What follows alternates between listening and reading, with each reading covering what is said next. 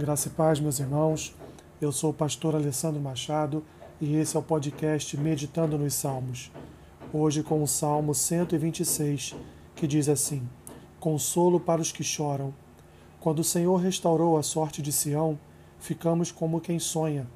Então a nossa boca se encheu de riso e a nossa língua de júbilo.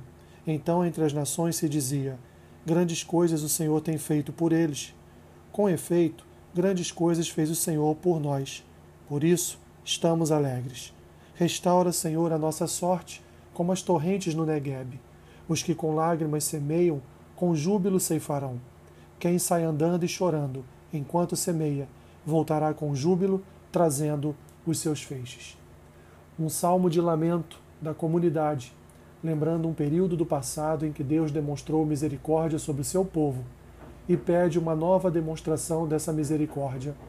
O salmo não especifica o período histórico em que o povo foi liberto, mas serve para que o povo seja encorajado a buscar no Senhor mais uma vez a sua misericórdia.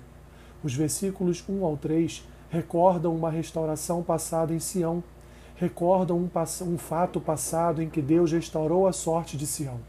Essa misericórdia foi tão maravilhosa que o povo nem acreditava ficamos como quem sonha, mas encheu a nação de alegria e impressionou outras nações com o cuidado de Deus para com o seu povo.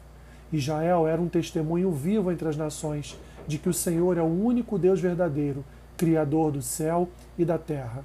Diante de seu passado, Israel agora ora por uma nova restauração nos versículos 4 a 6, um pedido para que o Senhor demonstre a mesma misericórdia do passado e renove a nação.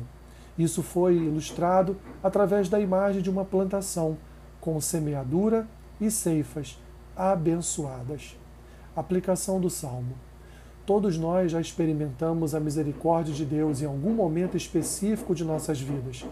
E essa recordação nos conduz a buscar novamente o socorro do Senhor quando estamos em aflição. Busque o Senhor em todo o tempo. Que Deus te abençoe rica e abundantemente. Amém.